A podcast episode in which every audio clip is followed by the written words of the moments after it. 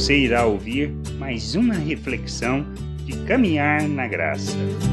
Não se trata de impor ideias, mas transmitir valores. Jesus ensinando aos discípulos no Evangelho de Lucas, capítulo 9, do versículo 46 ao 48, afirma: Levantou-se entre eles uma discussão sobre qual deles seria o maior.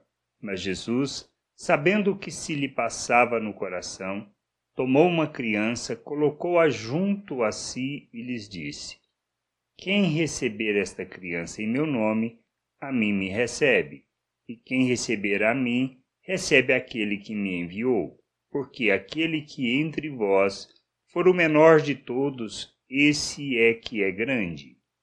Muitas vezes confundimos o nosso papel no reino de Deus e agimos segundo o pensamento natural, onde desejamos que as nossas ideias prevaleçam, nossa vontade seja cumprida, oprimimos as pessoas e não compreendemos que não se trata de governá-las e nem de lhe dar ordens, mas de ensinar sobre valores eternos, isto é, transmitir valores que as conduzam a compreenderem o que seja viver o reino de Deus neste mundo.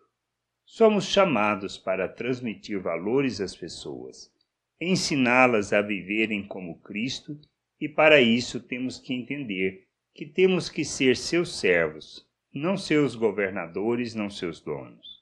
Não se trata de impor nossas ideias, mas de servirmos, transmitindo-lhes os valores eternos, ensinando-as a andar na verdade, que a gente possa entender, compreender estas coisas e viver o reino de Deus segundo a vontade do Pai, andando na verdade, glorificando o seu nome e sendo expressão, imitadores de Cristo neste mundo graça e paz sobre a tua vida. Amém.